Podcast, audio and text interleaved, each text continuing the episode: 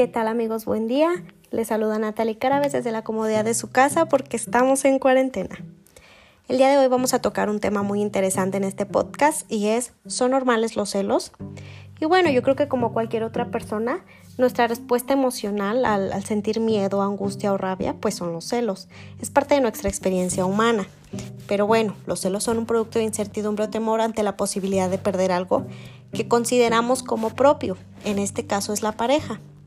Obviamente las personas no son propiedad de nadie y eso hay que dejarlo muy claro. Muchas veces escucharán que en el amor celar un poco a tu pareja es bueno, porque para algunas personas es considerado un signo de interés o aprecio. Si te celan, te quieren.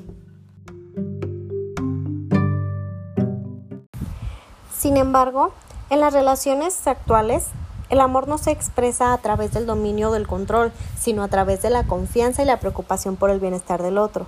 Si te quiero, no te voy a controlar. Experimentarás celos muchas veces a lo largo de tu vida, yo creo que a todos nos ha pasado. Antes de hacer una escena de celos, como suele ser muy común en las parejas, hay, hay que tratar de conversarlo, tratar de ponerse en su lugar. Verás que las cosas pueden mejorar. Cuando hablamos de celos, yo creo que existen diferentes rasgos en la personalidad que se asocian a ellos, como por ejemplo la autoestima. Una buena autoestima te asegura no tener celos o por lo menos no en exceso, porque eres una persona segura. Al ser una persona segura, pues no tienes por qué celar a tu pareja, ya que sabes que está contigo por algo.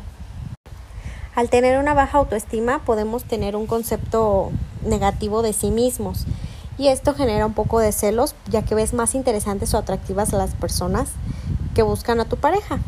Sientes que son más que tú.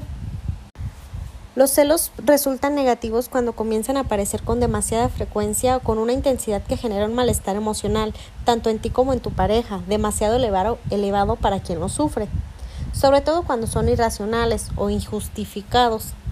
Esto puede generar conductas de control hacia la persona con tu pareja por parte de la persona que celas, como revisar el móvil, las redes sociales, no aceptar que tu pareja tiene amigos o amigas, incluso controlar la ropa que tu pareja se pone para salir, etc. Esto puede desencadenar conflictos muy grandes en la pareja, incluso en ocasiones llegando a la violencia. Como ya les había mencionado amigos anteriormente, es muy importante conversar estas cosas con tu pareja.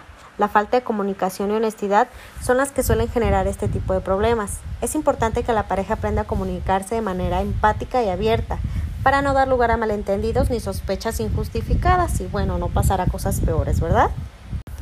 Recordemos que los celos nos alejan de las personas que queremos, generan desconfianza, resentimiento y odio.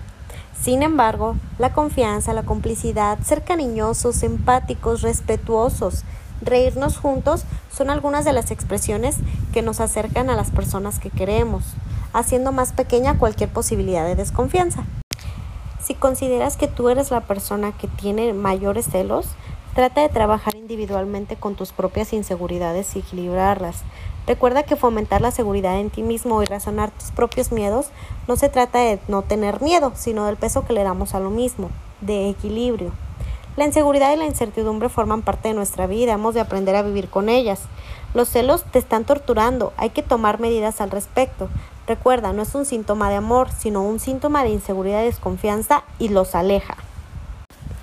Y bueno amigos, con esto cerramos este pequeño podcast sobre los celos. Recuerda el respeto mutuo, la comunicación y confianza son herramientas indispensables para tener una buena relación en pareja.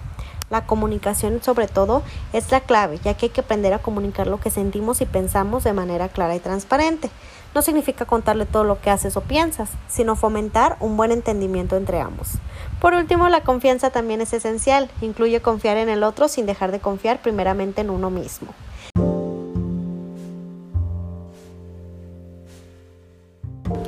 Si mantenemos estos elementos sumados a sentimientos amorosos mutuos, además de cariño, estaríamos hablando de una relación de pareja sana y positiva para cada uno.